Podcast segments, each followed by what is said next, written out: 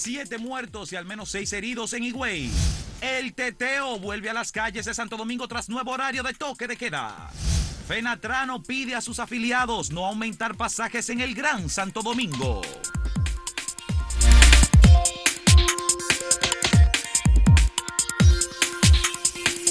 Comenzamos este programa lamentando profundamente la muerte de don Augusto Antonio Salazar Ortiz, el padre de Altagracia Salazar, nuestra colega, compañera periodista, eh, que produce en las redes sociales, en YouTube, dos programas.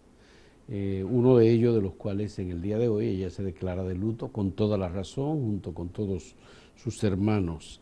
A partir de las 8 de la mañana de hoy ha, sido comenzado el, ha comenzado el velatorio de eh, el padre de Altagracia Salazar, Augusto Antonio Salazar Ortiz, en la funeraria Jorén de Nizao y eh, el velatorio será hasta las 4 de la tarde. La sepultura será en Nizao, en el cementerio de Nizao, a las 5 de la tarde. Recordamos que eh, hace apenas unos meses estuvimos en el sepelio de la madre de Altagracia Salazar, la señora Bello, que eh, falleció en Nizao precisamente, y eso afectó bastante al, padre de Altagracia Salazar. Le acompañamos, por supuesto, a ella, a su familia. Es una noticia muy triste y con toda razón sus programas en el día de hoy están de luto. Tenemos que decir que la tragedia que ha ocurrido en Higüey no es una tragedia cualquiera. Ocurrió eh, este fin de semana en, en en donde una persona afectada aparentemente por los celos, si se puede decir que los celos pueden afectar hasta quitar la cordura a alguien, bueno, pues procedió en contra, Francisco Antonio, eh, Francisco Antonio Santana Sedano, es el nombre del agresor.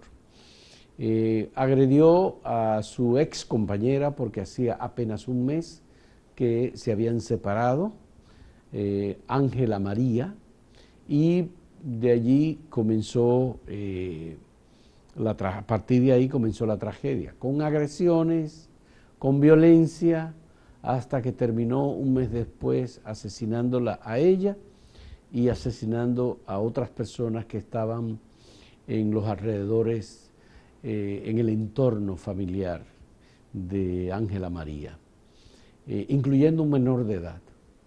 Fueron eh, cinco personas asesinadas más el el asesino que también resultó muerto a manos de la Policía Nacional. Él luego de haber cometido estos crímenes salió por las calles de Higüey en el sector 21 de enero buscando personas a las cuales eh, él había identificado como que eran causa o parte de la desgracia que había cometido. Se dedicaba al préstamo, a la usura eh, y tenía eh, préstamos colocados en diferentes lugares. Buscó a esas personas, donde quiera que llegó dejó algún rastro de muerte. Eh, este señor, finalmente la policía lo abatió y a todas las personas que asesinó eran personas jóvenes, incluyendo dos hermanos que habían salido a buscar, a comprar un regalo para el Día del Padre, para su padre obvio que alguien que pierde los estribos, que alguien que pierde la cordura en una situación así, por razones de celo, ¿por qué razón un hombre puede considerar que una mujer le pertenece y que está obligada a vivir con él eternamente? ¿Por qué razón un hombre puede tomar una decisión de quitarle la vida a alguien por entender que esa persona es de su propiedad y que la manera de solucionar cualquier diferencia digamos que el derecho a rehacer su vida o el derecho a hacer su vida que tiene el propio asesino, que no lo piense, no lo reflexione y diga, yo puedo tener otra vida, yo puedo tener otras opciones, puede haber alguien más adelante que le pueda ofrecer felicidad. Bueno, porque estas personas, aunque pueden tener delirio eh, de cualquier tipo, sencillamente no recibieron educación emocional y no recibieron educación con respecto al tema de la sexualidad o al tema de la masculinidad, que son aspectos modernos, nuevos, que se tratan en las escuelas o debían tratarse y que implican también una educación sobre el respeto que se debe tener en una relación de pareja. Aquí en la escuela dominicana, lamentablemente, el niño, la niña entran y en las escuelas públicas, las escuelas del Estado dominicano, no hay educación en sexualidad. Aunque se llame integral, aunque se le ponga el apellido que se le quiera poner, una persona que no sepa manejar las emociones, que no pueda o no tenga control para manejar el tema de los celos, por ejemplo, cómo se maneja eh, este tema, cómo es que se dirimen estos asuntos en una pareja. Bueno, pues sencillamente eh, les fue vedada la posibilidad por parte de quienes, de quienes se han opuesto y siguen oponiéndose a que haya educación integral en masculinidad, en sexualidad, en respeto, en género, en las escuelas dominicanas. Principalmente las iglesias, principalmente la Iglesia Católica, que está en el Consejo Nacional de Educación, que tiene influencia en los gobiernos, que tiene una versión de que las personas no tienen que recibir educación en sexualidad, porque ellos entienden que educar en sexualidad es pervertir, porque ellos entienden que la sexualidad, que las emociones, que el tema del respeto a, la mujer, al género, es solo nada más que una parte, un aspecto, y olvidan por completo que el ser humano tiene estas debilidades y tiene estos vacíos.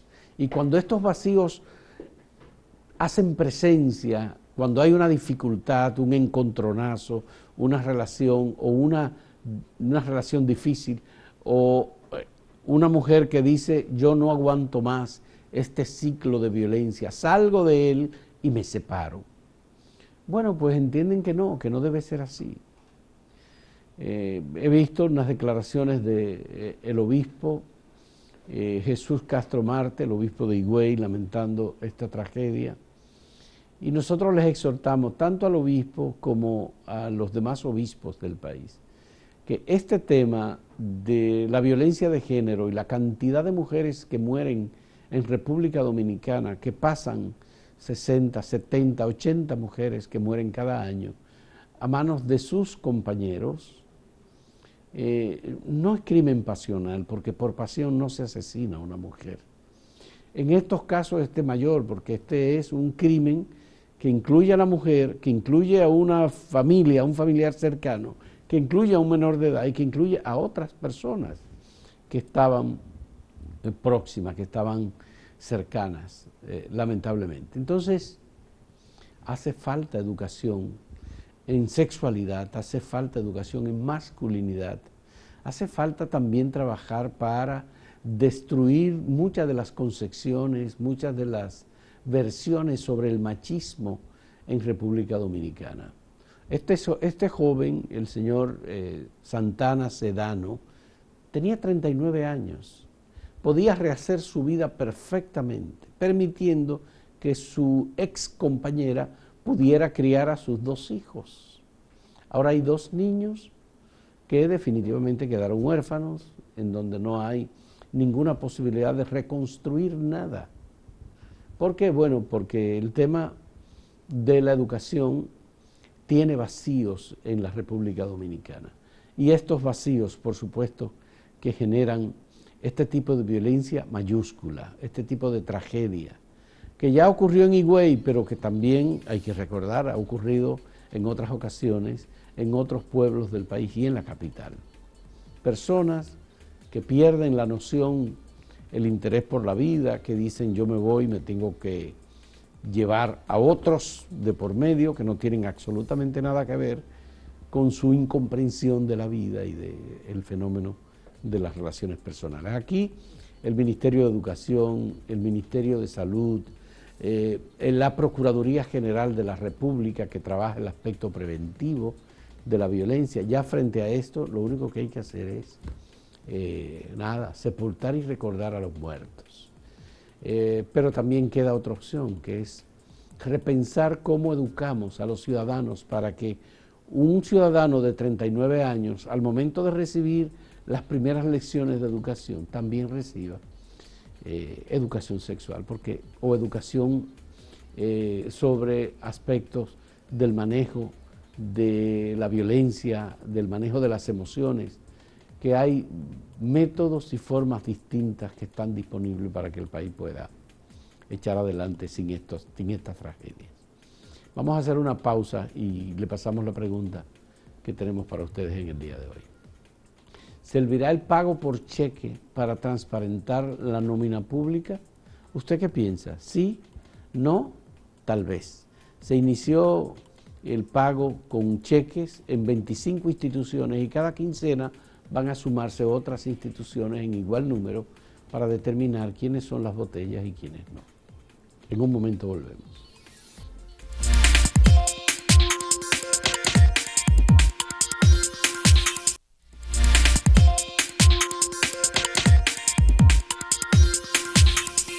El país ha llegado a una situación hasta cierto punto privilegiada con el tema de la vacunación.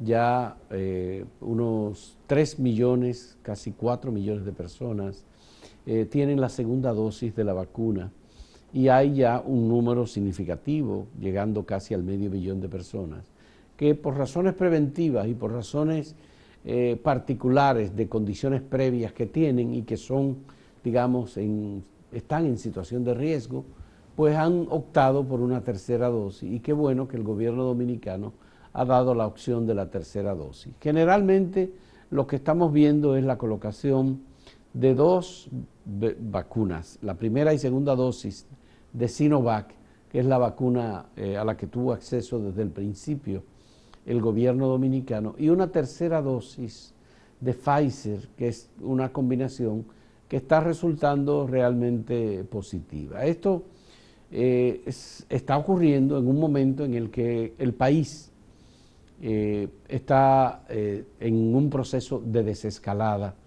en que el gobierno ha ido poco a poco desmontando y en este mes de julio ya el caso de las restricciones masivas que tenían, bueno, que teníamos los dominicanos han ido poco a poco reduciéndose las actividades nocturnas se están volviendo, eh, digamos, a la normalidad porque eh, se permite hasta las 11 de la noche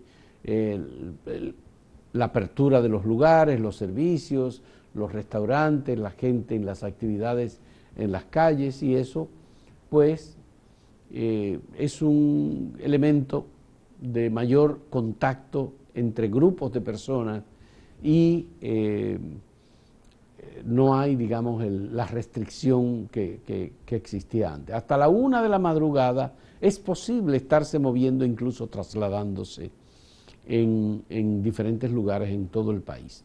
Está unificado ya el horario para todo el territorio nacional y vamos camino a una liberación prácticamente completa eh, frente al COVID. Lo que hemos visto que está ocurriendo a nivel internacional es de mucha preocupación porque países en donde había habido eliminación de las restricciones, como lo está viendo en República Dominicana, eh, han tenido que echar atrás, o han tenido que trabajar de manera distinta la desescalada porque ha habido aumento importante de contagios, especialmente con las nuevas variantes eh, de COVID. Hay nuevas variantes, se dice que algunas son muy resistentes, y que se expanden muy rápidamente y que tienen un mayor nivel de letalidad. Lo que está ocurriendo y lo que hemos visto que está ocurriendo en todas partes es que las personas que están en condiciones de precariedad por haber contraído el COVID son personas que se negaron a ponerse la vacuna. Hemos tenido eh, situaciones eh, dolorosas, por supuesto, eh, de personas llenas de vitalidad, jóvenes, que han contraído el COVID, como el caso de Guarino Cruz, que falleció la pasada semana, director del Departamento de Partidos Políticos de la Junta Central Electoral. Y sencillamente el, el, hecho es que esta persona no había accedido a tiempo a las vacunas, por voluntad propia, porque había habido o ha habido disponibilidad del gobierno, consejo del gobierno.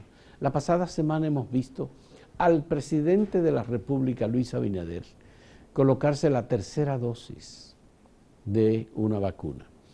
El tema de la resistencia a la vacuna es un tema que se tiene la libertad, usted puede decidir ponérsela o no ponérsela. El problema es que al decidir no ponerse la vacuna, usted ejerce un derecho, pero al mismo tiempo afecta a otras personas, porque se convierte en un elemento de contagio y al mismo tiempo de expansión del virus. Y obviamente afecta a las personas más cercanas a usted. Por tanto, eh, provoca sin quererlo tragedia. No es uno ni dos, hemos visto muchos casos de personas que han fallecido por COVID, que no debieron fallecer por COVID porque debieron haberse puesto la vacuna y no se la pusieron. Recuerdo en este momento al doctor Erasmo Vázquez, que fue ministro de Salud en uno de los gobiernos del doctor Leonel Fernández y que fue presidente del Colegio Médico Dominicano y que fue un profesional del área de la salud, reconocido, un militante político, un hombre eh, de La Vega. Y el doctor Erasmo Vázquez, lamentablemente, eh, promovió la ivermectina. Él decía que todo esto se iba a resolver con ivermectina, no fue así. Eh, el doctor Erasmo Vázquez cayó en una situación de precariedad, hubo que intubarlo, lo mismo que pasó con todos los demás que han pasado por eh, la atención médica luego de haber contraído el COVID y no haberse puesto la vacuna. La intubación procede un mes prácticamente eh, en cuidados intensivos y se produce finalmente el fallecimiento. Obviamente todos tenemos la posibilidad de decidir no ponernos la vacuna. Lo más sano, lo correcto es ponérsela. Y el gobierno ha hecho campaña y ha hecho un gran esfuerzo para que no sigan produciéndose las muertes. Hemos reducido sustancialmente la muerte de personas en República Dominicana, pero eh, ya el COVID va evolucionando y es un tema, un contagio, un virus que tiene eh, formas de moverse. Eh, muchos jóvenes entienden que pueden, si lo contraen, salir fácilmente de él, pero hay jóvenes que mueren tienen condiciones previas que no se dan cuenta, no se han puesto la vacuna, no han tenido, digamos, el convencimiento de que esto es necesario y de que es útil. Por eso, eh, las autoridades hacen lo correcto, las autoridades hacen todo lo que pueden y aconsejan, y hay que aconsejarle, a todo el que no se ha puesto la vacuna. A veces hay gente que se la pone por esnovismo, porque, bueno, yo tengo dudas sobre la procedencia de la vacuna, sí es verdad. Claro, todas las vacunas nos las pusimos antes sin saber su procedencia, quién la hizo, cuál era el país eh, o el laboratorio que la elaboró, si eh, no había forma de que se produjeran antes. Esas teorías conspirativas de que alguien quiere controlar la mentalidad de las personas, como uno escucha, porque hay gente hablando disparates sin tener conocimiento de eh, eso del control supuesto de la mente de los ciudadanos, con un chip que le van a poner o por razones incluso hasta religiosos. Hay quienes dicen, no, yo tengo fe en Jesucristo y no me pongo la vacuna. Bueno, pues si es así, se va a dar cuenta que va a haber, si es posible, el rostro de Jesucristo muy pronto, tan pronto le llegue eh, el virus del COVID. Entonces estamos en, en una situación en la que todos tenemos la obligación de cuidarnos. El objetivo del gobierno es llegar a la protección de rebaño, como se le llama, a cuando se llega al 70% de los vacunados. En República Dominicana todavía no llegamos a esa protección de rebaño del 70% vacunados.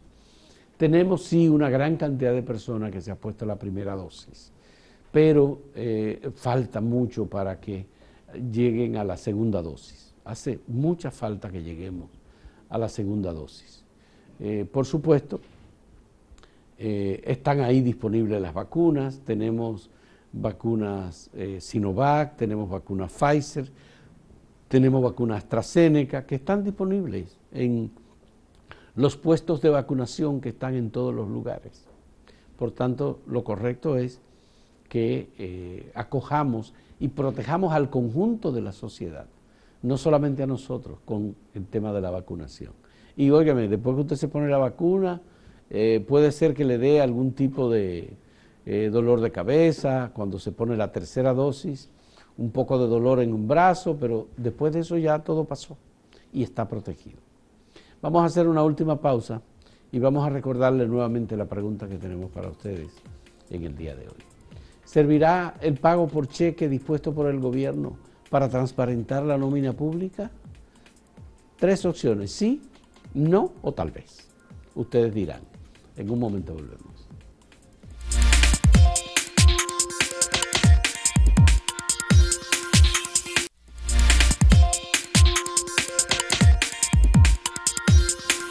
Veamos algunas de las respuestas que hemos recibido, con resultados, por supuesto, de eh, la, la, opinión de los que nos siguen sobre este tema del pago mediante cheques para transparentar la nómina pública, que ya se inició en 25 instituciones. Sí, el 60%, 60.99%, eso es 61%, claro, que sí que va a servir para transparentar la nómina pública.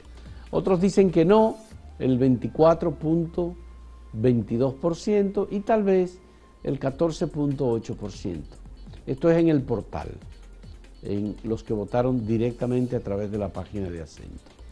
En Twitter, eh, sí, el 55.7% dice que sí, que va a servir para transparentar la nómina pública. Eh, no el 30.3% y tal vez el 14% en Twitter. Bien. Tremendo problema, ¿eh? porque no sabemos al final a quién es que el Estado le está pagando. Eh, sí, en YouTube el 68% piensa que este método va a ayudar a transparentar la nómina pública. La gente vaya a cobrar y tiene que mostrarse. no el 21% y tal vez el 11%. Bueno, mayoritariamente en todas, en las tres redes, eh, en el portal y en YouTube y en Twitter, eh, el número, aquí votaron 11 mil personas.